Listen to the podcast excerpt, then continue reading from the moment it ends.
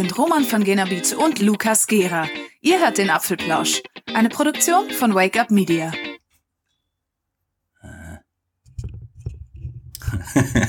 Super. Hallo und herzlich willkommen zum Apfelplausch Folge 58 am 8. September 2018. Der kann da genau sofort sehen. Vier Tage sind es noch bis zur Keynote. Und das ähm, halb steht unsere heutige Ausgabe auch natürlich total unter dem Zeichen der äh, bevorstehenden Kinder. Ich muss mir den Knopf wieder rausnehmen. Ich kann mir nämlich nicht selbst mit diesem verdammten Echo zuhören. Wir haben nämlich heute ein anderes Aufnahmesetting. Wir haben nämlich festgestellt, dass unser FaceTime, also will nicht, kann nicht mehr funktionieren. Wir können nicht mehr auf diese Weise konferieren. Und ähm, ja, ich das weiß ist nicht, sehr, sehr schade, weil FaceTime hat uns nie im Stich gelassen für 55 oder 56 Episoden. Und äh, ja, das ist irgendwie, apropos, da fällt mir ein, uns hat mal eine, eine Frage erreicht, äh, wie wir eigentlich aufnehmen hier. Ja. Wie das Ganze funktioniert. Bis jetzt über äh, FaceTime. Wie, das, äh, wie wir das machen. Naja, aufnehmen tun wir ja nicht über FaceTime, sondern das ist so, wir telefonieren über FaceTime. Haben wir das schon beantwortet im Podcast, nicht, oder? Nicht, dass ich hier als Doppel Nee, ich habe die Frage auch gar nicht gesehen, aber das ist immer Doch, so eine wir, gute Sache. Wir wollten mich, Fragen Dann hat mich die Frage erreicht letztens, ja. wie wir das eigentlich machen, weil wir immer von FaceTime sprechen und so. Nein, natürlich kann man mit FaceTime nicht das Telefonat aufzeichnen und das wäre auch eine ziemlich schlechte Qualität für euch. Aber wir machen das so, dass Roman und ich telefonieren über einen Internettelefon Dingsbums, FaceTime klappt jetzt leider nicht mehr, deswegen müssen wir auf Skype seit zwei Episoden setzen. Ähm, geht ja auch so. Und dann parallel nehmen wir eine MP3-Datei auf mit unseren tollen Blue-Mikrofonen. Und das wird dann später in GarageBand zusammengeschnitten, einfach die beiden Tonspuren mit Intro und Outro und so. Und dann könnt ihr das in toller Qualität hören. Also wir, wir nehmen hier kein Telefonat auf oder so. Das ähm, machen wir so. Damit wäre diese Frage auch beantwortet. Das war schon länger in meinem Hinterkopf und es passt ja eigentlich ganz gut dazu so. Ja, genau. aber von diesem blöden FaceTime, das, das hat uns schon eben wieder geärgert. Habt ihr das eigentlich auch? Weil es ist ganz komisch seit, seit zwei Wochen, wo wir diese Episode hatten mit zwei, drei Ausfällen oder sogar noch viel mehr, lässt uns FaceTime jedes Mal, wenn wir telefonieren, nach zwei oder drei Minuten einfach im Stich. Und es geht dann einfach nichts mehr. Ich weiß nicht, an was es liegt. Ich glaube, das war jetzt Rekord, der früheste Call to Action in einer Episode. Aber es ist ja wirklich eine, eine relevante Frage. Vor allem, also ich bin persönlich, ähm, ich, ich habe, also Skype auf dem iPhone äh, wirklich ganz okay. Also haben wir mittlerweile auch ihren, ihren, wie soll ich sagen, ihren Instagram-Schock überwunden bei Microsoft oder ihren Snapchat-Schock und so. Es ist wieder einigermaßen akzeptabel geworden.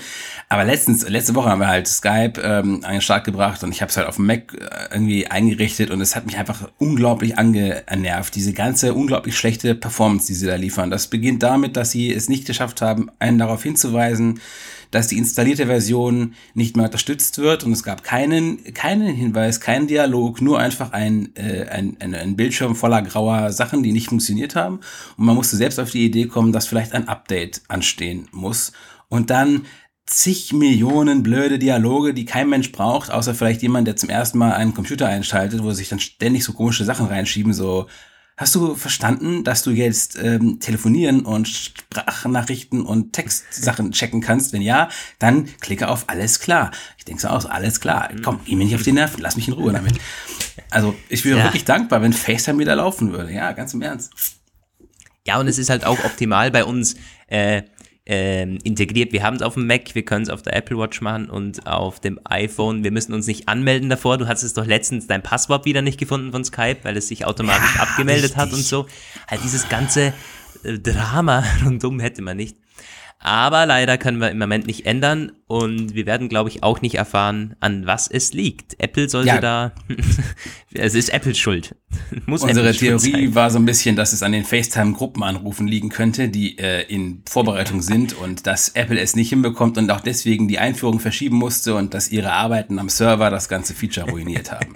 Wenn das wirklich so sein sollte und es kommt irgendwann raus, lache ich mich schlapp. Das ist eine heftige Theorie, ja.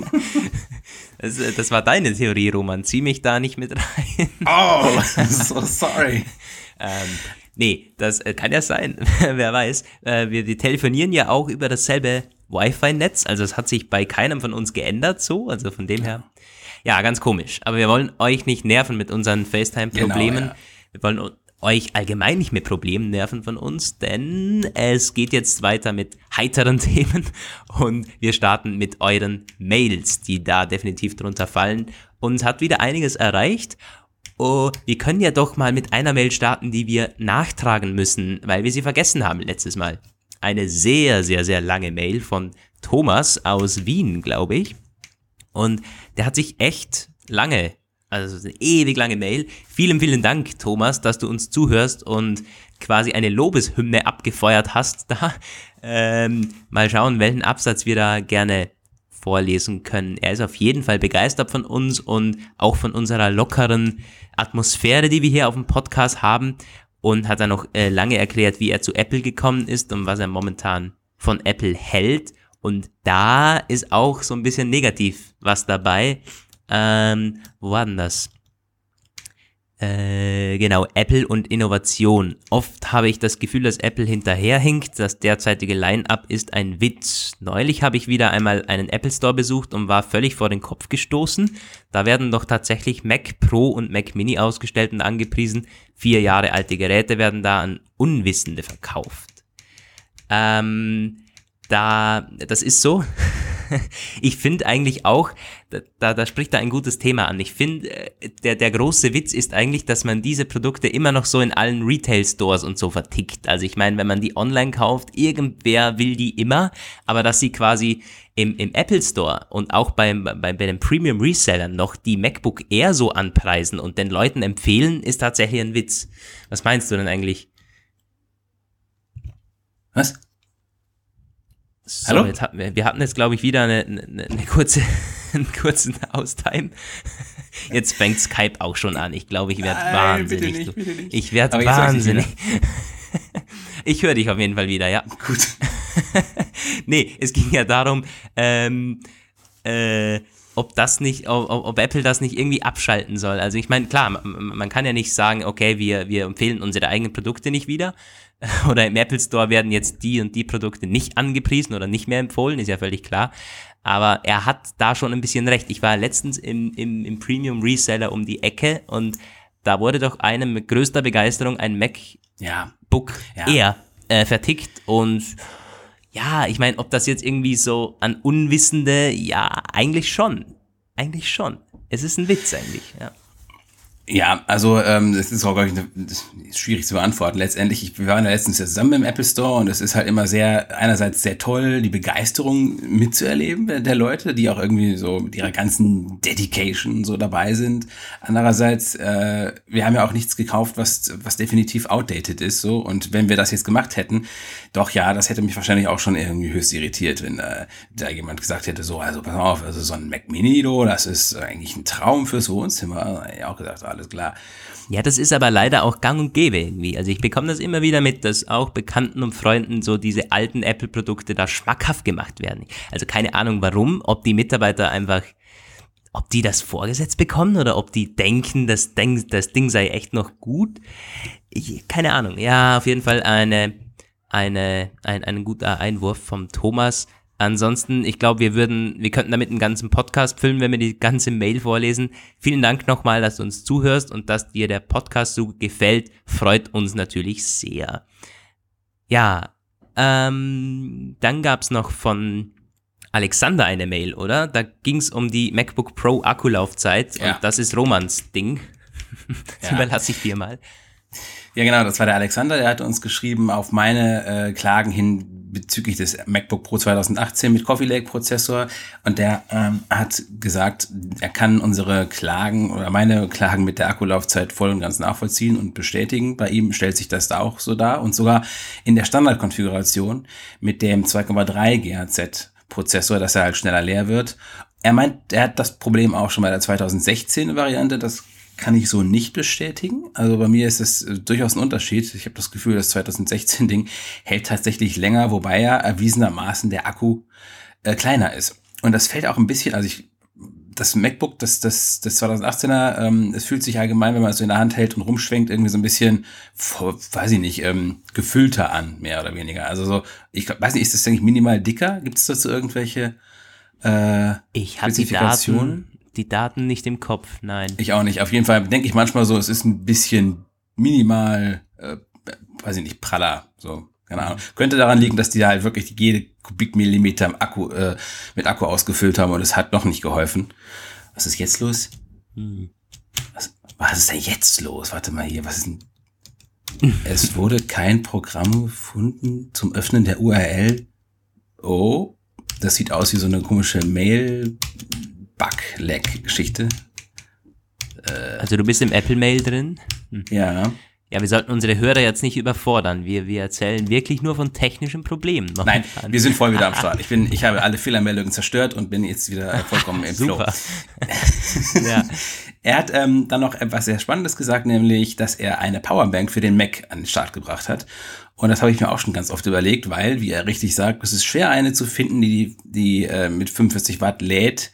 Äh, wobei fällt mir gerade auf, der Mac, die MacBook Pros, die werden doch mit 29 Watt nur geladen eigentlich. 45 Watt war doch das letzte, das 45 Watt aufgenommen hat, war, wenn ich nicht irre, das MacBook Pro 13 2015. Aber anyway, er hat auf jeden Fall eine Empfehlung zu machen, die wir jetzt einfach mal ungeprüft weitergeben, aber wenn das, das sein äh, Wort, also das hält, hole ich mir die auch.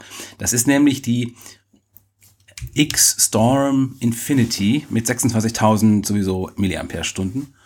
Und da kann er, sagt er, soll iPad gleichzeitig mitladen, weil äh, das Ganze, die, die, die Ausgangsspannung bei über 60 Watt liegt. Äh, ja. Mhm. Und das, also wenn das wirklich das hält, es ist USB-C natürlich, muss es ja sein. Also ich habe auch eine USB-C Powerbank, das ist aber eine der allerersten, die es gab und das ist so ein, irgendwie so ein China-Produkt, irgendwie keine Ahnung, das funktioniert fürs Handy, aber eher langsam. Wenn ich damit meinen Mac aufladen würde, das, das könnte ich irgendwie einen Tag mitzubringen. Abgesehen davon ist er auch äh, zu wenig, denkst dafür. Aber er meint hier, er kann damit seinen Mac ungefähr in derselben Zeit aufladen wie mit einem Netzteil. Das ja, ist schon verdammt also schnell. Mega ja. spannend. Ja. Ja, also Hashtag not sponsored, aber das ja. klingt ja nach einem ziemlich guten Produkt. Und das, also wenn ihr im Alltag Okay, das lassen wir jetzt mit Call to Action. wenn, ihr, wenn, ihr, im Alltag tolle Produkte habt, schreibt sie uns zu. Nee, aber das ist natürlich spannend. Also wenn ihr von was begeistert seid und denkt, hey, das wäre doch eigentlich was als Empfehlung für die Hörer, ja, dann immer her damit. Ja, eine coole Sache. Ähm, ich lese auch noch eine Mail vor und zwar, was war denn da genau? Da ging es um 3D-Touch. Und da können Roman und ich ja nachher noch von unserem Experiment ein bisschen erzählen. Denn wir haben ja seit äh, letzten Podcast, also knapp eine Woche jetzt, bei mir waren es glaube ich sechs Tage, haben wir 3D-Touch ausgeschaltet auf unserem iPhone, denn wir wollten unbedingt wissen, wie krass stört uns dessen Abwesenheit tatsächlich. Und der gute André hat uns dazu geschrieben, hallo zusammen, ich nutze 3D-Touch mehrmals täglich und bin begeisterter Nutzer und hoffe, dass die Funktion erhalten bleibt. Fest auf den linken Bildschirmrand drücken und zwischen Apps zu wechseln und Homescreen hin und her zu springen, das ist sehr, sehr gut. Macht weiter so, LG André. Ähm, ja, also äh, schließen wir da, da doch gleich an. Ich muss sagen, ich bin, ich war ein bisschen überrascht, denn tatsächlich mir hat 3D-Touch gefehlt im Alltag. Nicht so krass, wie man sich das jetzt vielleicht erwarten würde oder wie sich das wie das manche immer behaupten, wie krass sie an 3D-Touch hängen, aber doch tatsächlich gerade beim Einploppen in Nachrichten auf dem Homescreen oder äh, wenn ich durch Mails ähm, gehe und irgendwie mir nur eine kurz äh, durchlesen möchte, dann den Rest aber nicht und so. Also es ist oft so, dass ich mir denke, hä, warum geht das jetzt nicht? Am Anfang habe ich mir gedacht, ja, was ist denn jetzt los? Spinnt 3D-Touch. Und das ist spannend eben, weil sich tatsächlich ein bisschen in den Alltag integriert hat. Ähm, aber jetzt niemals so, dass ich mir gedacht hätte, jetzt drücke ich mal auf die äh, Nachrichten-App äh, fest da drauf und äh, also dieses, die, die, diese Pop-on-Menus und so verwende ich alles gar nicht. Das ähm, hat sich herausgestellt. Aber doch dieses, wie hieß das denn doch? Apple hat das mit einem Namen bezeichnet, glaube ich sogar. Peak and Pop gibt's da doch. Ja, ja, das sind die verschiedenen Drückstufen, die du genau. halt auch nicht so Dieses Peak ja. Verwende ich sehr, sehr oft. Pop Ach. quasi dann nicht. Also ich verwende nichts, wo man irgendwie dann mehrere Funktionen oder so hat, aber dieses reinpieken, gerade auch wenn es äh, in der Fotos-App, also wirklich äh, schnell ein Foto größer ansehen, ja, das ist irgendwie, das hat mir gefehlt und ich bin äh, ich bin überrascht. Also das ist wirklich, ich schalte jetzt auch live im Podcast wieder ein. ich möchte es eigentlich nicht missen, wenn ich ehrlich bin. 3D-Touch äh, hätte ich mich falsch eingeschätzt, weil wir ja hier äh, öfters mal gesagt haben, nee, braucht eh kein Mensch und so, kann Apple eigentlich gleich vergessen. Hm, ja, das ist so mein Fazit ein bisschen. Wie ist es bei dir gewesen, Roman? Ich muss sagen, bei mir gab es keine großen Überraschungen. Also ich habe auch, ich hätte ja gedacht, das würde wahrscheinlich sich kaum auswirken und es hat sich auch kaum ausgewirkt. Ähm, ich habe gelegentlich gemerkt, dass ich ein paar Mal weniger äh, unabsichtlich die Schreibmarke im Textfeld verschoben habe. Das ist ja das, was die Leute immer, äh, also viele halt sagen, so auch äh, einer, den wir auf dem Messer getroffen hatten, so dass das so toll ist. Und das ist etwas, das ich sicherlich total zu schätzen wüsste, wenn ich es mal irgendwie äh, in meinen Workflow integriert hätte. Aber äh, ansonsten muss ich wirklich sagen, sehr langweilig. Es ist, ähm, ist mir gar nicht aufgefallen. Ich, ich kann mir, ich hatte jetzt eben so die These in Vorbesprechung, wenn man mir ein iPhone verkauft, ähm, würde ich wahrscheinlich erst mit sehr großer Verzögerung merken, dass kein Ready Touch drin ist. ja, das äh, könnte man deutlicher dann wohl nicht sagen, wie egal dir 3D-Touch eigentlich ist. Dem Cedric nicht so wirklich. Das ist unsere letzte Mail. Das ist der Kreuzfahrer. Äh, der Cedric hat uns auch geschrieben. Und zwar, äh, ja, noch mit einem anderen Thema, aber zu 3D-Touch meint er eben auch, ähm, das ist eigentlich ziemlich, er findet die Idee mit der Druckstärke und der Scheidbarkeit sehr, sehr genial. Und vor allen Dingen, sein Lieblingsfeature hätten wir gar nicht erwähnt. Das hat Roman jetzt eben erwähnt, das Positionieren des Cursors beim Schreiben. Und das wird er die ganze Zeit verwenden. Sei eine Killerfunktion für ihn. Und ja, also ich muss sagen, das verwende ich auch selten. Ich bin da noch auf diesem alten Lupen-Ding. Also ich drücke quasi und dann verschiebe ich das so mit dem Finger, so dieses 3D-Touch. Nee, verwende ich gar nicht. Vielleicht muss man sich das aber auch echt antrainieren und dann äh, kommt man nicht mehr weg. Keine Ahnung. Ja, und dann hat Cedric noch was geschrieben. Ist jetzt wieder nicht mehr zu 3D-Touch, sondern zu den Leaks. Apple Watch Series 4 und iPhone X S 10S, kommen wir ja nachher noch dazu, ist eine optimale Überleitung. Und zwar meinte er, es tauchten ja die Bilder der Apple Watch Series 4 und der neuen iPhones aus einer Quelle auf, die wohl Apple selber ist. Ähm, mhm. Meine Gedanken dazu waren, wenn auch eher unwahrscheinlich. Apple versucht Leaks ja mit ziemlich hohem Aufwand zu verhindern. Sicherlich wird das hart umkämpfte Geschäftsfeld und die Konkurrenz einer der wichtigsten Gründe dafür sein, aber wäre es nicht denkbar, dass Apple absichtlich Falschinformationen geleakt hat, um dann bei der Keynote dennoch einen O-Effekt zu erzeugen? Ja. Also es ist also so, diese Theorie gibt es ja ganz immer, immer wieder, ne? Jahrelang genau, haben die immer wieder das muss man, das ich, gesagt. So. Man muss es differenziert betrachten. Allgemein Stimmt das? Ich würde Apple auch zutrauen, dass man absichtlich falsche Gerüchte streut. Auf, auf, auf jeden Fall. In diesem Fall jetzt aber nicht, weil hier ist es ja wirklich so gewesen, dass das echte Apple-Marketing-Bilder sind, die schon für die Homepage, glaube ich, präpariert wurden. Ähm, und man hat die dann irgendwie aus irgendwelchen Servern runterziehen können. Einige ziemlich schlaue Leute. Also das war wirklich nicht irgendwie so, dass da ein Apple Insider auf einmal was zugespielt hat. Nein, das kam ja nicht wirklich von Apple selber, sondern von außen her. Es ist quasi ein, ein Angriff sozusagen auf die Apple-Server gewesen. Man hat diese Bilder dann irgendwo raus, äh, rausfinden können. Also, ja, du hast schon recht, so dieses, dieses Leaks streuen und so, es kommt sicher auch was von Apple, vielleicht sogar auch äh, echte Leaks dann einfach, um den Hype zu erzeugen.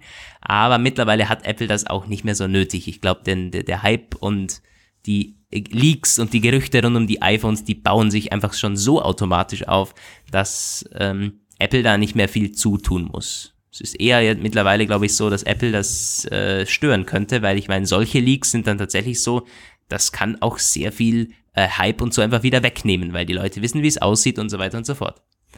Ja, also ich glaube auch, das war definitiv letztes Jahr etwas, das Tim Cook und Co. richtig ähm, in Rage gebracht hat. Diese umfangreichen Leaks kurz vor der Keynote, Apple Watch und iPhone 10, Face ID und so weiter. Also ähm, nein, ich kann mir also wirklich zurzeit nicht mehr vorstellen, dass da absichtlich Leaks lanciert werden. Ja. Das passt auch, glaube ich, nicht zu der aktuellen Führungspolitik so. Also ich kann mir vorstellen, dass zum Beispiel so äh, frühere Firmenchefs äh, diese Idee, etwas einerseits so unglaublich geheim zu halten, andererseits so ein bisschen so hier und da mal so ein, wie soll ich sagen, so ein Leckerchen irgendwie auszustreuen, äh, durchaus so, äh, äh, angesagt war. Aber ich glaube, das passt irgendwie nicht zu der Art, wie Cook ähm, Apple definiert. Ja, bin ich äh, deiner Meinung. Gut, das waren unsere Mails. So, wir haben schon fast 20 Minuten. Jetzt geht's dann los mit Themen. Und zwar natürlich mit dem, mit den neuesten Dingen zu Apple Watch Series 4, iPhone 10s. Da gab's noch mal das, das eine oder andere spannende Detail. Und wir wollen dann auch allgemein mal drüber sprechen, ich meine, die Keynote ist ja schon in vier Tagen, ähm, was wir uns denn zulegen, so Stand heute. Wir wissen ja schon, wie die Produkte aussehen quasi. Hm, und ich habe ein bisschen, ich habe es Roman vorher schon erzählt, ich war fast ein bisschen geschockt, als ich heute Morgen aufgewacht bin und gedacht habe, hey, die Keynote ist ja schon am Mittwoch. Es ist irgendwie noch nicht so, ich habe es noch nicht so realisiert. Ähm, aber das äh, kommt jetzt dann immer näher, das wird jetzt immer schneller, ist der Keynote Day dann da. Mm, so, mit was wollen wir denn starten? Also es gibt zum, zur Series 4 ist nochmal was konkret aufgetaucht, nämlich die Auflösung, glaube ich, oder Roman? Die Auflösung. Ja. Oh Gott, aber ich habe die Zahl gerade nicht hier. Also die ist größer geworden. Ich habe den Artikel irgendwo bei mir rumfliegen. Ist es? Also ich kann währenddessen genau, nochmal sagen, 384 mal 480 Pixel ist die neue Auflösung. Und ja, Roman, du hast noch Details. Ja, also sie ist auch nur bei der 42 mm Version größer geworden, ähm, so wie ich das zumindest gesehen habe, und bei den anderen nicht. Und ähm, damit kann man jetzt mehr auf weniger Platz darstellen. Und die haben dann bei 9 Mac das simuliert mit Xcode und da haben sie dann verschiedene Zifferblätter.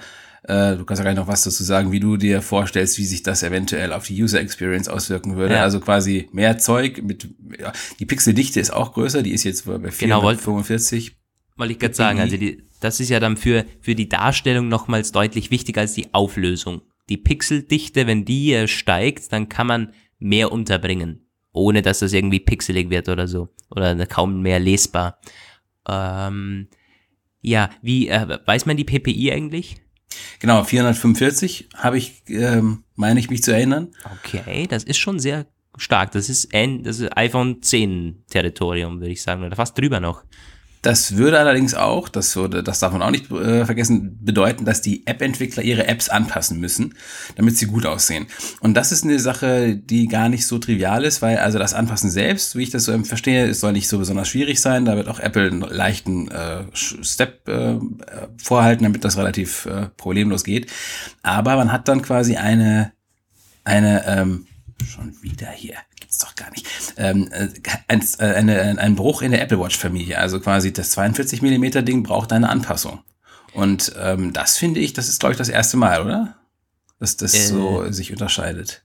Ja, für die ist es auch. Ist es auch. Ey, ich, ich verstehe es auch nicht. Warum sollte die, die, die, die 38 mm Version hier benachteiligt werden? Irgendwie ein schlechteres Display bekommen oder was? Geht sich das ich mit dem Akku nicht aus oder so? Ich meine, äh, wenn es mehr Akku Pixel sein, gibt, ja. zieht natürlich auch mehr Akku. Das ist völlig klar. Hm, ich finde das auch schade, weil meine Version wäre definitiv die 38 wieder gewesen. Hm. Äh, ja. Naja, wollen, wollen Kann auch sein, dass die Information nicht. noch nicht vollständig war. Das ist immer so diese Tücke natürlich, das werden wir dann in vier Tagen wissen. Aber das mit der Akkusache ist, eine, finde ich, eine recht äh, plausible Theorie. Weil ja, mehr Pixel, und wir haben ja auch schon gesagt, ähm, dass dieser Edge-to-Edge-Bildschirm auf jeden Fall eine Challenge für den Akku ist. Und vielleicht ist genau das der Punkt, wo äh, Apple gesagt hat, die Grenzen des Möglichen wurden hier erreicht. Hm, wäre schade, wäre wirklich schade. Ja, sind wir mal gespannt. Vielleicht ist es auch nur so, dass das von der größeren jetzt irgendwie aufgetaucht ist und am Ende haben dann doch beide die, das die, wieder dieselbe PPI. Äh, ich hoffe ehrlich gesagt drauf. Naja. Ähm, genau, und dann gab es noch in Sachen Apple Watch eine, ist, war das ein Patent mit dem Always-On-Display? Ja, genau. Ähm, Apple hat ein Verfahren patentiert. Ich habe gerade so einen leichten Déjà-vu-Effekt. Darüber haben wir aber noch nicht gesprochen, oder? Nee. Nein. Nein. Vielleicht nee, nee, nee. äh, kriege ich irgendwie gerade so einen leichten, äh, weiß ich auch nicht. Ich glaube, äh, Roman, du bist im Schlaf schon heute unseren Podcast durchgegangen und deshalb ähm, kannst du dich jetzt dran erinnern wahrscheinlich. Ja, so wird es sein. Immer top vorbereitet, so ja, lieben wir unsere Redakteure. Äh, ja, also ähm, genau, es gibt dieses, dieses Patentverfahren, äh, Patent, wo pat patentiert wurde ein Verfahren, das es schon länger gibt, das ähm, hat Apple quasi für die ähm, Nutzung auf Mobilgeräten und äh, unter anderem Smartwatches adaptiert. Und da äh, geht es darum, es hat eine, es zielt auf OLED-Displays ab und damit dieses Einbrennen verhindert wird, kann man, so genau habe ich das auch nicht verstanden, es wird dann sehr schnell sehr technisch. Ähm, man kann bestimmte Teile des Displays permanent äh, quasi nachjustieren, so dass dieses Einbrennen verhindert wird und trotzdem ein Always On äh, möglich ist. Und ähm, also es ist, wir reden da schon extrem von extremen Zeiten. Beim iPhone 10 wurde das damals ja ausgemessen, wie lange man braucht, damit es sich einbrennt. Und die hatten darüber auch berichtet, es war irgendwie absurd, du musst es irgendwie, weiß ich nicht, 800 Stunden laufen lassen. Aber bei einer Uhr kommst du ja dann doch recht schnell auf sowas. Und ähm, die ähm, machen das, indem man statistisch errechnet, wo halt ein Einbrennrisiko entsteht und da bastelt man halt mit irgendwelchen Anpassungen was hin. Und diese Statistik, das ist so ein bisschen der springende Punkt, weswegen das so schwierig ist und auch noch nicht dieses Jahr klappen kann. Ähm, das ist, das wird in Grafikfiles gespeichert, weil die quasi, das sind so Bildschirm, so, so Bildschirmfotos im Grunde. Und ähm, diese Grafikdateien nehmen recht viel Speicher weg und Speicher ist auf der Apple Watch immer äh, wenig da. Und deswegen müssten sie noch daran arbeiten, dass das ähm, nicht zu viel Speicher wegnimmt. Entweder also es wurde davon die Rede, dass sie den, diese Grafikfiles komprimieren wollen. Und was auch noch nicht ganz unbedeutend ist, wieder der Akku. Müsste halt dann irgendwie, weiß ich auch nicht, äh, das ist klar, die Akku-Laufzeit ähm, wird davon, wenn es always on ist, nochmal ganz, ganz massiv tangiert. Und da kann man halt überlegen, ob man sich, also ob das mit OLED überhaupt geht. Ich weiß also, wenn man vielleicht irgendwie, stelle ich mir vor, so eine Kreuzung aus OLED und E-Ink Display, also was die E-Book-Reader halt haben, machen könnte, weil die haben ja, die kriegen ja mit ihrem äh, äh, Akkulade irgendwie die drei Monate Buch, intensives Buchlesen hin. Also ähm, wenn sie da quasi sowas machen, aber ich kann mir irgendwie mit nur mit OLED und dem normalen Akkutechnik, wie wir sie jetzt so haben, also ich, ey, ich kann mir nicht vorstellen, wie sie das da hinkriegen wollen mit Always On, ohne dass das irgendwie nach acht Stunden leer läuft ich meine, es wäre ja bei weitem nicht die erste Smartwatch, die Always On hat. Die Samsung-Modelle haben das, die Huawei-Modelle haben das und das sind auch alles normale OLED-Displays. Ähm, und die halten auch teilweise zwei Tage durch. Also Apple ist hier Nachzügler, definitiv. Man will, will das halt wahrscheinlich optimal umsetzen und nicht Gefahr laufen, dass das Ding irgendwie nach dem Mittag schon alle ist, ist ja auch gut so. Aber es ist nicht so, dass es, dass es eine krasse Innovation wäre. Apple äh, ist da, äh, sind die letzten, die das machen würde. So ein Always-On-Display.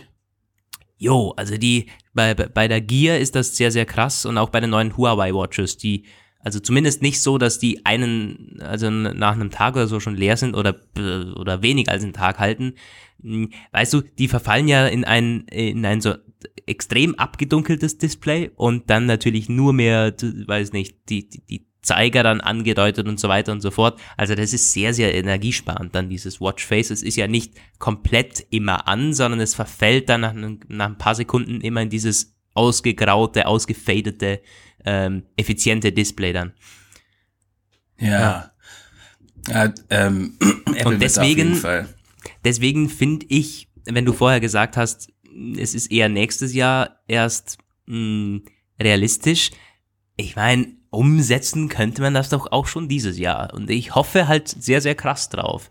Es ist schon, es wäre sehr viel auf einmal. Wir haben das im Vorfeld auch schon besprochen. Kann das äh, gut gehen, wenn man irgendwie das Display größer macht und dann noch Always On macht? Das wäre schon eine ziemliche Display-Revolution für die Apple Watch, glaube ich. Aber warum nicht? Ich, es wäre ein Riesen-Step-Up für die Apple Watch und für mich ein, ein richtiges, das wäre ein Killer-Feature für die Apple Watch. Ein, du mal, du ähm, hast ja gesagt, langsam stört dich das, wie es jetzt zurzeit aussieht, ne? Die Apple Watch. Ja, ja, da habe ich noch gleich eine, eine, eine, ja, eine Story, eine kleine Erzählung für euch.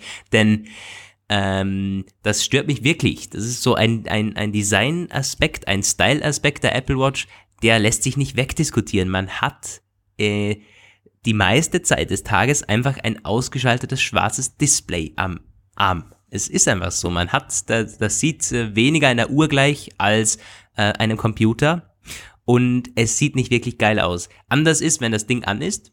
Da hat man dann auch sehr schicke Zifferblätter und die gefallen mir auch sehr gut.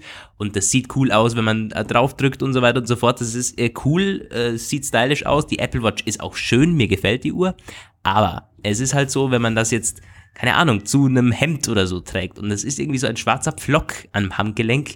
Nee, das sieht einfach nicht geil aus. Es ist wie, das, das, nee, das, das ist bei mir jetzt mittlerweile so, ich habe mir gestern sogar eine normale Uhr wieder vorbestellt.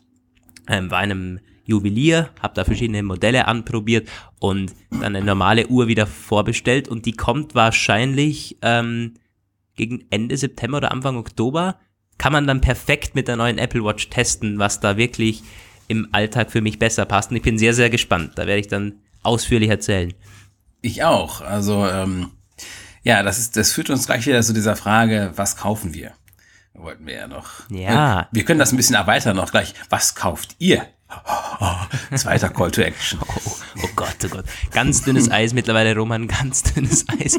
Ähm, ja, ich kann ja mal anfangen mit mir. Ich werde mir wahrscheinlich trotz alledem die nächste Apple Watch holen, so wie ich mich kenne. Eigentlich momentan denke ich mir, ich bin mega zufrieden. Alles, was ich haben möchte an der Apple Watch, ist da. So irgendwie. Ähm, außer eben dieses Always-On-Display. Äh, aber wenn ich die dann sehe, wahrscheinlich, äh, wie Apple das vorstellt, und dann wird es sicher noch zwei, drei Funktionen geben, wo ich mir denke, geil. Und deshalb, wie ich mich kenne, werde ich die neue Watch wahrscheinlich holen. Ja. Und äh, definitiv mit äh, parallel dann mit meiner normalen Uhr dann tragen. Und Roman hat mich dann schon gefragt, ja, wie machst du denn das? Trägst du zwei Uhren oder abwechslungsweise mal die, mal die? Ja, wahrscheinlich ist es dann je nach Anlass und auch je nach Tageszeit. Ich meine, am Morgen und Mittag, äh, auch Nachmittag, so wenn man arbeitet, ist die Apple Watch, trägt auch zur Produktivität bei. Äh, ist zu mir, äh, bei mir zumindest so. Also ich kann hier schnell Notification checken, ohne dass ich das iPhone rausholen muss. Und es gibt einige solche Vorteile, wo es einfach schneller ist, auf die Apple Watch zu blicken. Aber genauso dann, wenn man zum Beispiel abends man sich mit Kollegen trifft oder so, lenkt es einfach ab. Also dann ist es einfach, wenn hier was aufploppt oder so und denke mir, warum schaue ich jetzt eigentlich auf meine blöde Uhr? Und es ist dann äh, auch schon öfters vorgekommen übrigens, dass mich Leute gefragt haben, ob ich Mac muss, weil die denken natürlich, ich check die Uhrzeit ab. Und das ist richtig unhöflich. Und es, einige solche ähm, Momente haben mich dann irgendwie zu dem Gedanken gebracht, hey verdammt nochmal, ich brauche mal wieder eine normale Uhr, die auch was gleich sieht. Dieses Computer-Ding, gerade wenn man sich mit Leuten trifft, kann auch richtig nach hinten losgehen, finde ich. Das ist, das ist total krass. Ich musste gerade an etwas denken, das ich irgendwo gelesen hatte. War das bei einigen unserer geschätzter Kollegen oder irgendwo in unseren Mails, aber auf jeden Fall hat irgendjemand genau dasselbe geschrieben, nämlich im Zusammenhang mit dieser äh, Handgelenk-Move-Sache, dass das manchmal nicht klappt, dass das Display angeht und dass man dann, wenn man Pech hat, musst du das zweimal machen und dass das dann irgendwie von Leuten ständig interpretiert wird, so als würde man auf die Uhr gucken und wäre irgendwie ein Terminstress oder so und ähm, dass die deswegen sich ein Always-On-Display wünschen. Ja, ist, genau so kann man quasi meine Haltung momentan äh, zusammenfassen. Es ist wirklich genau so.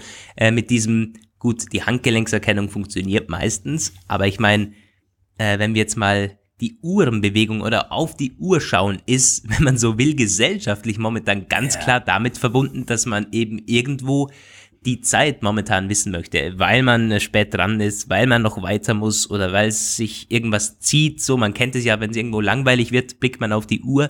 Es ist also nicht wirklich höflich, auf die Uhr zu blicken, finde ich, gerade wenn man sich mit Leuten trifft oder unterhält.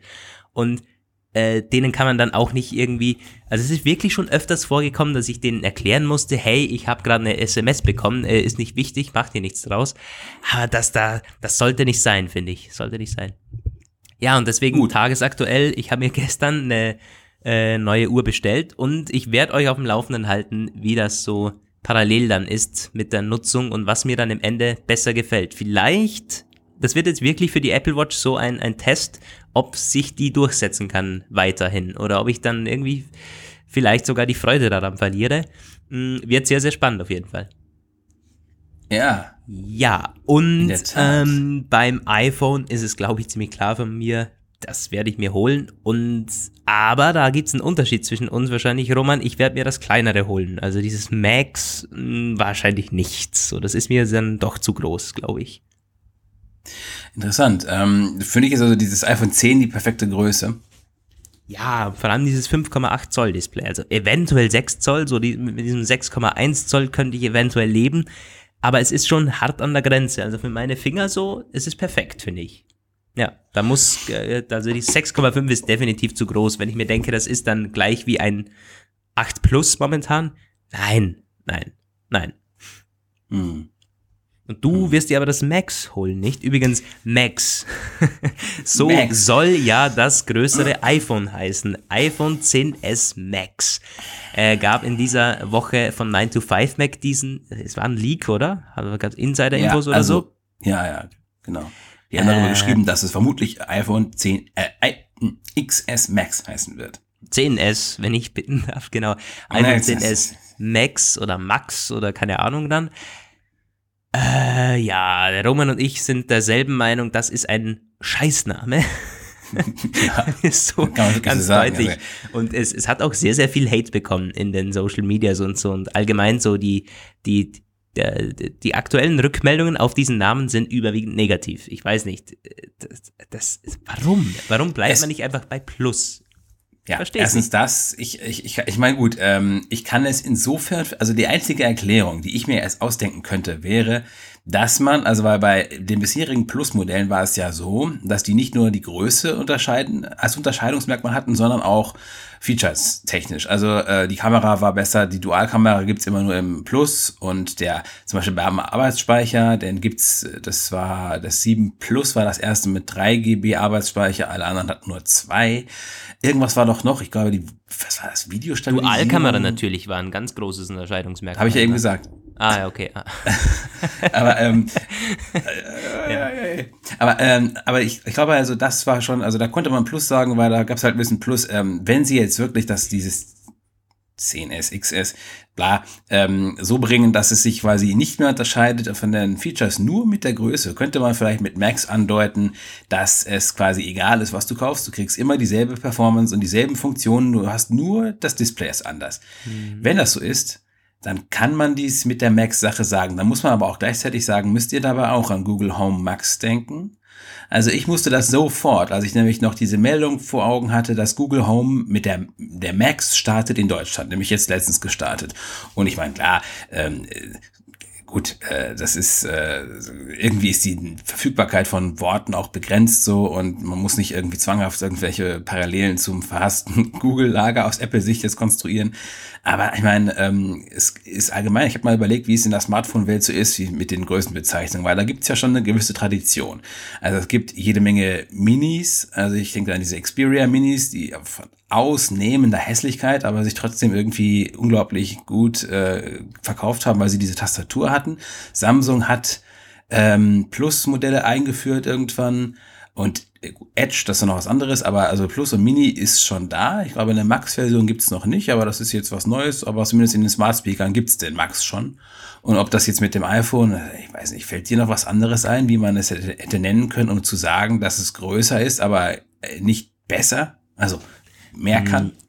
Nicht, also nichts Besseres als Plus. Ähm, mhm. also ganz klassisch ist ja immer dieses Pro, das viele irgendwie sich wünschen oder vorschlagen. Das wäre aber noch viel schlimmer, finde ich, als Max, weil ich mein Pro, es ist überhaupt nichts Pro an diesem Gerät, überhaupt nichts. Und äh, ja, aber ansonsten, ich fand deine Argumentation vorher eigentlich recht spannend. So mit, mit, es macht Sinn. Es gibt ja wirklich keinen Unterschied mehr wahrscheinlich, außer der Arbeitsspeicher ist jetzt noch irgendwie mehr. Das könnte ja noch ja. sein, äh, aber ansonsten. Das wissen wir eben noch nicht so ganz genau. Es wurde zuletzt gesagt, dass es irgendwie 4 GB haben könnte und ja, mhm. es wurde gesagt, die OLEDs haben 4 GB. Ob es jetzt nochmal eine Differenzierung gibt, ja. ja. Kann ja sein, dass der Größenunterschied da nochmal was fordert, aber ja, ansonsten in Sachen Ausstattung, Performance und Features ist da nichts anders, das stimmt. Ja, mhm, ja äh, iPhone 10S Max, wahrscheinlich müssen wir uns daran gewöhnen. Ich meine, äh, 9 to 5 Mac hat jetzt schon ordentlich vorgelegt in diesem Jahr. Die haben so gut wie alles mittlerweile irgendwie geleakt. Das wäre komisch, wenn man sich jetzt da mit diesem Namen dann im Endeffekt noch komplett vertun würde. Ähm, auch wenn alle sagen, ja, noch nichts vorgestellt, äh, mal abwarten. Naja, ja, klar, mal Sie abwarten, haben ähm, noch nichts über AirPower und AirPods und so was gesagt. Also da finde ich auch, das finde ich sehr, stimmt. Stimmt. Finde ich sehr auffällig, dass da gar nichts gekommen ist. Aber was mir noch gerade eingefallen ist, ähm, mit bezüglich der Namen, also eine sehr schöne Bezeichnung, das wurde auch in unseren Kommentaren immer noch äh, genannt, wäre iPhone XL, irgendwas mit XL gewesen. Geht aber nicht, weil das haben sie sich ja durch ihre bescheuerte XS-Bezeichnung selbst zerstört. Ja. Also diese Möglichkeit ist ihnen nicht gegeben. Stimmt. Naja. XS und XL? XSXL. Ja, nee, nee, du, nee. ich glaube, da lacht sich jeder schlapp, ja. das kannst du nicht machen. Und XSL sowieso nicht. ähm, naja, das ja. ist ja schade, schade. Es wird ein bisschen kompliziert. Ich fand, mit dem iPhone 10 waren sie auf einem relativ guten Weg, so irgendwie diese, dieser Sprung raus aus diesen Namen zu diesen römischen Dingern vielleicht irgendwie. Und jetzt wird so dermaßen kompliziert in diesem Jahr. Also ich bin gespannt, wie man sich da noch rausrettet im Endeffekt. Naja. Ja, der gute Weg führt ins Moor. Aber ähm, hm. ich bin heute etwas äh, äh, metaphorös. Äh, ja, dichterisch auf. unterwegs schon fast. ja, ähm, Aber die Zahlen bleiben uns ja vielleicht erhalten. Ne? iPhone 9 ist jetzt ja wieder stärker in der, ja. äh, in der Besprechung. Ich habe zwar gedacht, iPhone 2018 wird der Name fürs LCD-iPhone. Genau, du bist auf diesen 2018 immer. aber iPhone 9 ist doch auch doof. Weil es, ja. der, der Sprung, ich, ich, weiß nicht, es hat ja noch nie ein iPhone 9 gegeben. Also 8S ist auch blöd irgendwie, weil es ist doch ein heftiger Sprung mit dem Design, aber äh, das iPhone 9 ist ja auch aus dem Ding blöd, weil es ist kein neues Design. Das Design kennen wir schon. Es ist nur ein Design, das man jetzt eben übernimmt für dieses billigere Gerät. Nee, es ist äh, kompliziert dieses Jahr. Sehr, sehr ja. kompliziert. Und Apple wird wie gewohnt keine Erklärung dafür abgeben, warum man was so bezeichnet. Die bezeichnen es einfach so, weil sie Bock drauf haben, das ist auch klar. Aber ich bin gespannt, wie dann es im Endeffekt ist, was hinter Tim Cook auf der Leinwand steht. Äh, äh, im, im, im, äh, wo du gerade sagst, apropos Cook und auf der Leinwand und irgendwas erklären.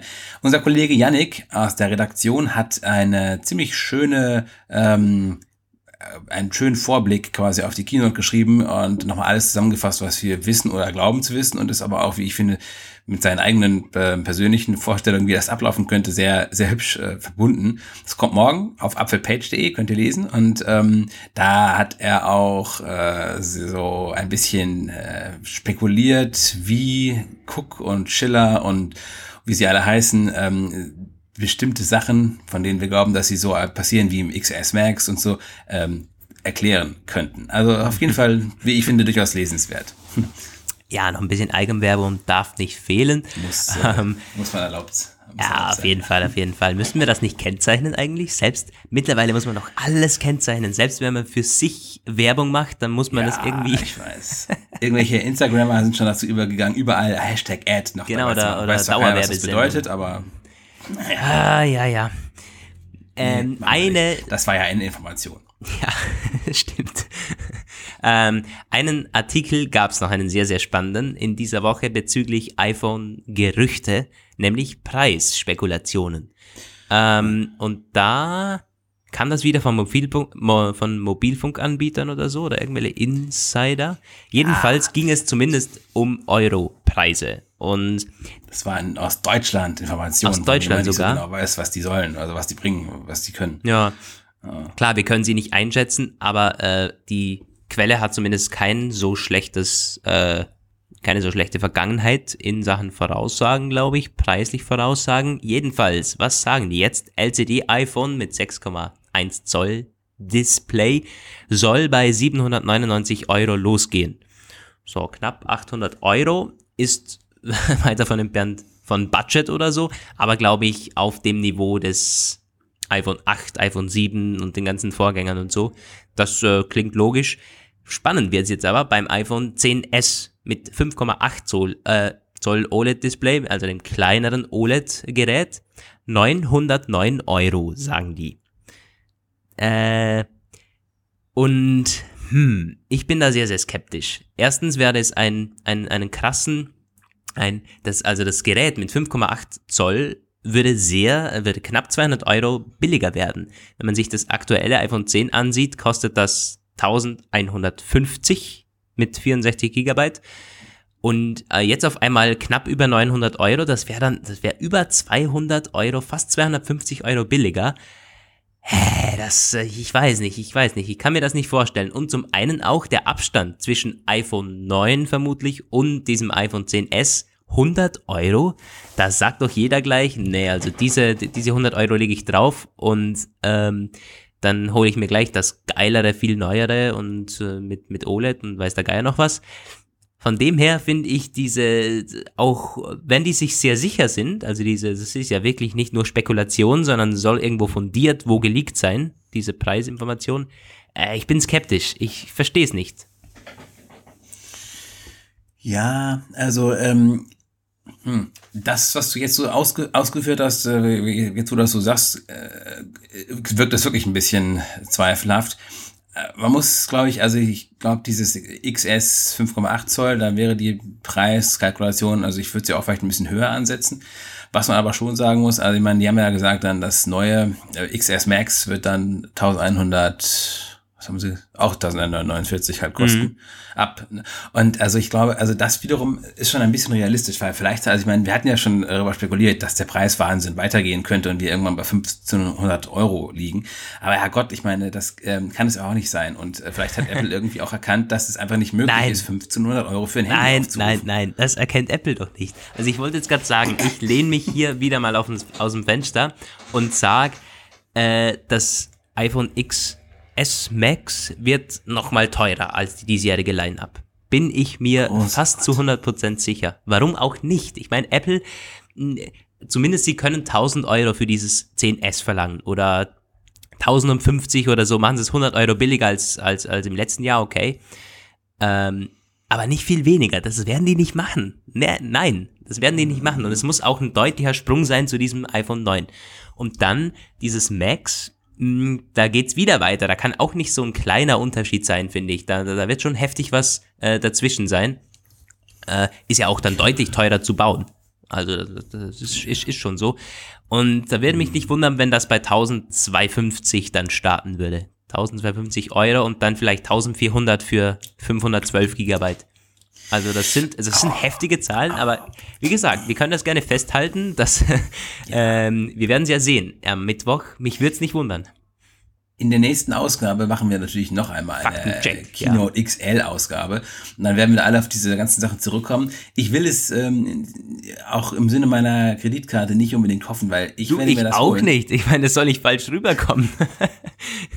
Von mir aus könnten sie es um 100 Euro verkaufen. Nee, aber ich, ich, ich sehe es realistisch und ich weiß, wie Apple tickt. Naja, ich könnte es mir vorstellen, auf jeden Fall.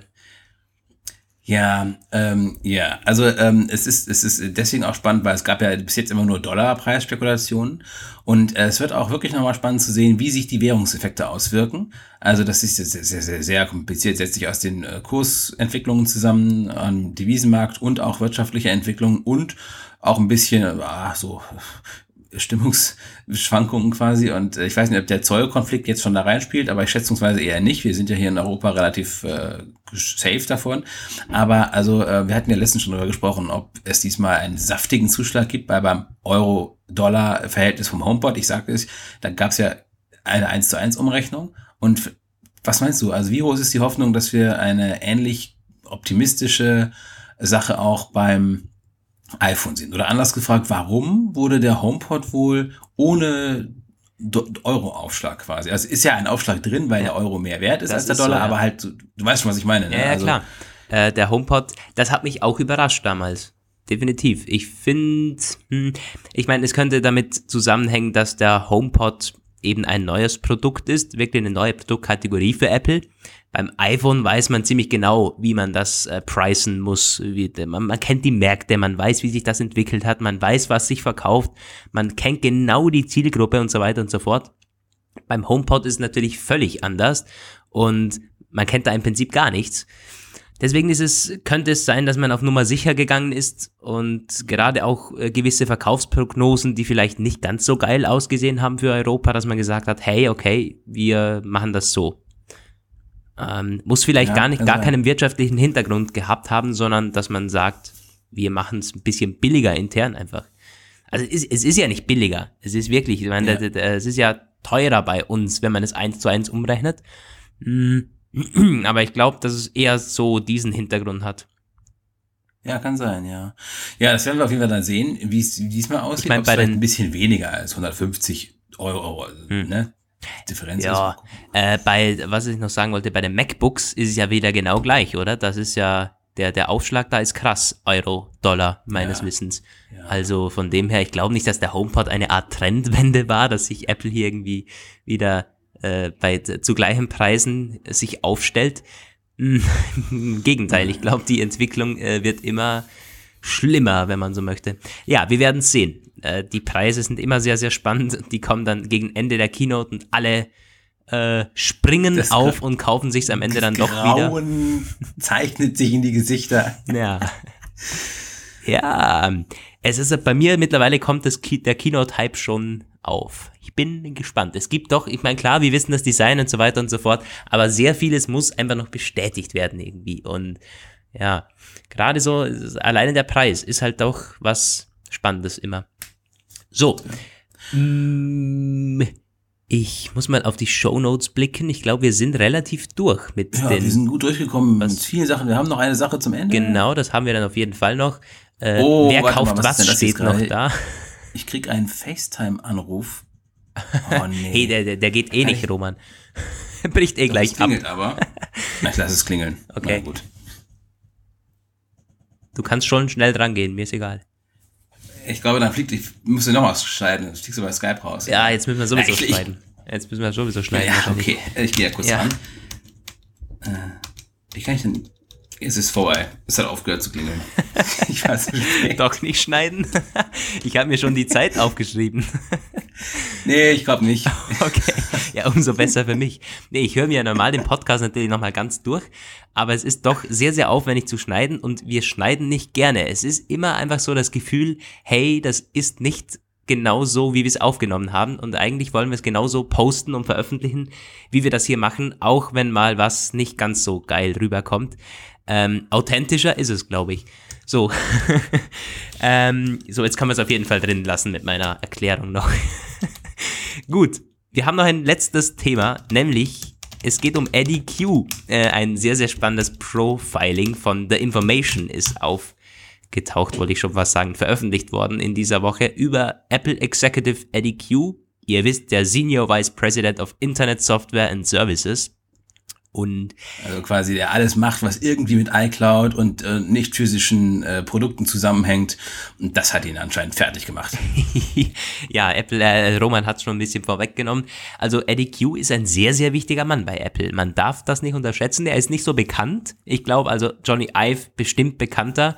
Äh, auch Federici ist bekannter, weil wegen seinen Keynote-Auftritten. Aber Eddie Q übersieht schon einen sehr, sehr, sehr, sehr wichtigen Teil, nämlich die Services und die wachsen unglaublich. Das ist ja, also in Sachen Wachstum ist das Apples, äh, ja, das ist Apples äh, wichtigster Bereich. Und deswegen, mh, Q hat da schon äh, eine sehr, sehr große Aufgabe und ob er sich der gewachsen fühlt, hm, daran zweifeln jetzt manche so, denn das war ein sehr negativer Bericht, wenn man so möchte. Auf der einen Seite wurde er kurz gelobt. Also manche Mitarbeiter, mit denen der Information gesprochen hat, die haben ihn gelobt für seine Intelligenz, für seine Empathie. Er könne sich wunderbar in Leute hineinversetzen und was für eine Führungsperson natürlich wichtig ist. Auf der anderen Seite gab es dann aber einige negative äh, Erzählungen von den Leuten. Und zwar würde er zum Beispiel in Meetings oft einfach einschlafen. Und dann, äh, es, es soll, irgendwo wurde einer zitiert, ähm, der hat erzählt, äh, dass das Q geschnarcht habe in einem Meeting und ich dachte mir so, was ist jetzt, was, was geht jetzt für einen Film? und es kommt aber noch irgendwie ein bisschen tragischer, finde ich, denn ähm, Mitarbeiter vom Siri-Team, also Siri ist ja mittlerweile unter Eddie Q, also das äh, Eddie Q ist dafür verantwortlich und ähm, da erklärt sich jetzt so einiges, finde ich, in letzter Zeit, äh, wie sich Siri entwickelt. Denn diese Mitarbeiter haben gesagt, dass sich Eddie Q überhaupt nicht um Siri schert. Also es ist ihm wirklich egal momentan, weil er sich so auf die anderen Dinge konzentrieren muss. So, es hat sich ergeben, dass er bei zwei Meetings, da ging es dann um die Performance. Sie haben sich aufgeregt, unbedingt äh, Alarm geschlagen quasi. Siri muss deutlich performanter werden. Man ist hinter der Konkurrenz. Und Eddie Q habe das einfach dermaßen ignoriert ständig und in einem Meeting dann darauf sei er wieder eingeschlafen. ich meine, ich konnte, es ist wirklich zum Lachen, dieser Artikel. Und es ist, es ist kein Witz. äh, ja, es ist irgendwie krass. Also klar, schläft er nicht zwei Stunden oder so, aber er sei anscheinend wirklich fertig mit, also ist nicht so, dass er faul ist, sondern er ist, es macht ihn fertig. Er ist überarbeitet. Und hat quasi zu viel zu tun. Und dann stellt sich natürlich die Frage, hat Tim Cook hier irgendwas nicht im Griff? Sollte Eddie Q entlastet werden? Denn es sind, wie gesagt, sehr, sehr wichtige Teams, die er da ähm, zu verantworten hat. Gerade Siri. Und wenn man das so schleifen lässt, finde ich schade. Also ein sehr, sehr spannender Bericht von der Information das bleibt jetzt auf jeden Fall immer in unserem Kopf, wenn Visiri mal wieder ein Fail hat und äh, kommt, dann denke ich, Eddie, Mensch, ja, er schläft hau doch mal rein. also es gab ja. diese Woche einige Stellenausschreibungen bei Siri, so viel kann ich sagen, um es etwas äh, zu relativieren. Sie suchen einen neuen Autor, der Textphrasen erstellt und einen neuen Neuroinformatiker, der diese neuronalen Netze, Geschichten da ähm, weiter vorantreibt, Machine Learning. Wahrscheinlich hat Eddie Q nach diesem The Information-Artikel direkt äh, Stellenausschreibungen en masse gepostet. Sofort, ja. Ja, es ist ein bisschen tragisch auch, weil letztendlich ist das Interview, das kein Interview ist, überhaupt kein Interview. Gesagt, das, nee, genau, äh, und deswegen haben sie keins bekommen und jetzt sind sie sauer und machen ihn so ein bisschen nieder in diesem Text. So, also könnte, könnte man das. Könnte auch sein. Also der Information wollte ursprünglich ein großes Textstück über Apple Executives machen und Eddie Q war eben an der Reihe. Und dann haben sie natürlich angefragt äh, für ein Interview. Das hat Eddie Q abgelehnt, aus welchen Gründen auch immer. Ähm, und das ist dann oft so, dass man sagt, ja, jetzt wischen wir dem eins aus. Aber ich glaube, damit ist kein Apple Executive zu erpressen. Die erkennen, äh, die kennen wir, die geben sowieso ungern bis selten oder gar nie Interviews. Also von dem her, ja, Trotzdem spannende Einblicke ja. und das ist nicht so irgendwie spekulativ, sondern in diesem Artikel stehen tatsächlich Erzählungen von Apple-Mitarbeitern und Insidern, die ihn so erlebt haben im Meetings und im Everyday-Work-Alltag. Ja. Spitzenkräfte haben es nicht leicht. Wir müssen da ja automatisch an einen anderen überarbeiteten Top-Manager. Äh, da kommt natürlich immer Elon Musk. Auf dem Arbeitsplatz schläft, allerdings dann ja, in, in der Fabrik. Hast du das mitbekommen also, eigentlich? Das sagt mir immer mehr, du das dass ich vielleicht in diesem Leben kein CEO, CFO, äh, SVP äh, oder sowas werden möchte. Ja, du bist also für die Gesundheit sicher nicht förderlich. Hast du das mitbekommen mit Elon Musk eigentlich? mit seiner. Es hängt wieder. Ah, jetzt, ja, äh, da ist er wieder. Mit, der ah. war ja auf dem Podcast zu Gast. Auf dem Podcast zu Gast. Bei einem Podcast zu Gast und hat da tatsächlich einen Zug von äh, Mariana genommen, glaube ich was in Kalifornien ähm, legal ist. So, das ist irgendwie so Teil dieses Podcasts irgendwie so. Und Whisky getrunken und so. Jedenfalls ein riesiger Shitstorm momentan äh, gegen, äh, gegen Elon Musk ist wieder auf, äh, auf sämtlichen Presse, äh, auf sämtlichen Blogs ganz oben. Äh, jede Presse, jede Lokalding äh, schreibt einen kleinen Absatz drüber. ist natürlich wieder ein gefundenes Fressen. Manche haben auch schon gesagt, ja, das ist jetzt der Grund, dass die Tesla-Aktie gestern um 9% im Minus war.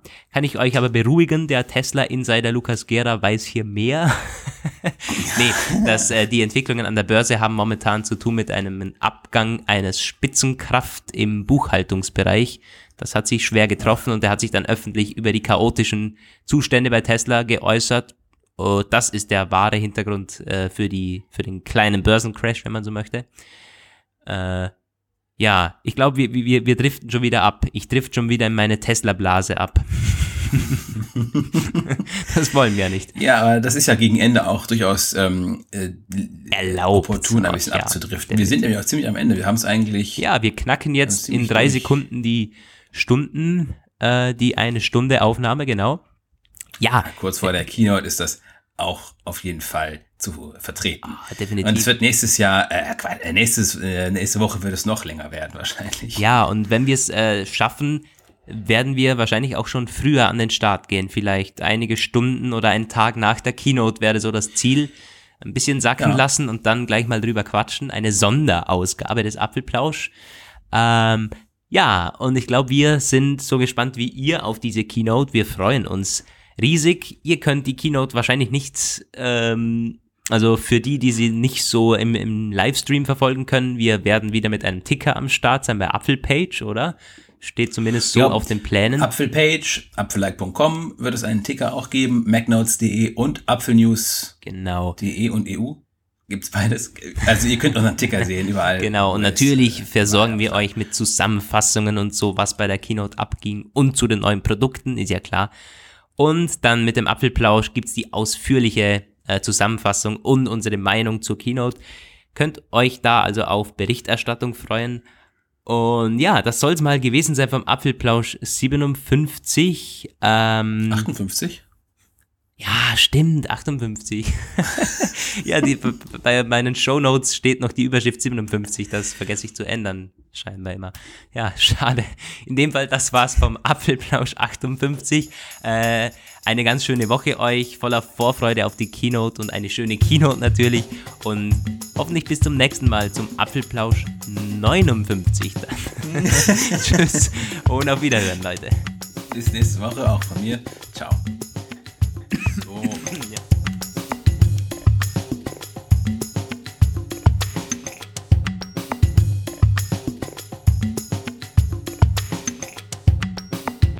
Das war der Apfelplausch. Schön, dass ihr dabei wart. Bis nächste Woche. Eine Wake-up Media Produktion. Diese Sendung ist lizenziert unter Creative Commons. Namensnennung? Keine Bearbeitung. 3.0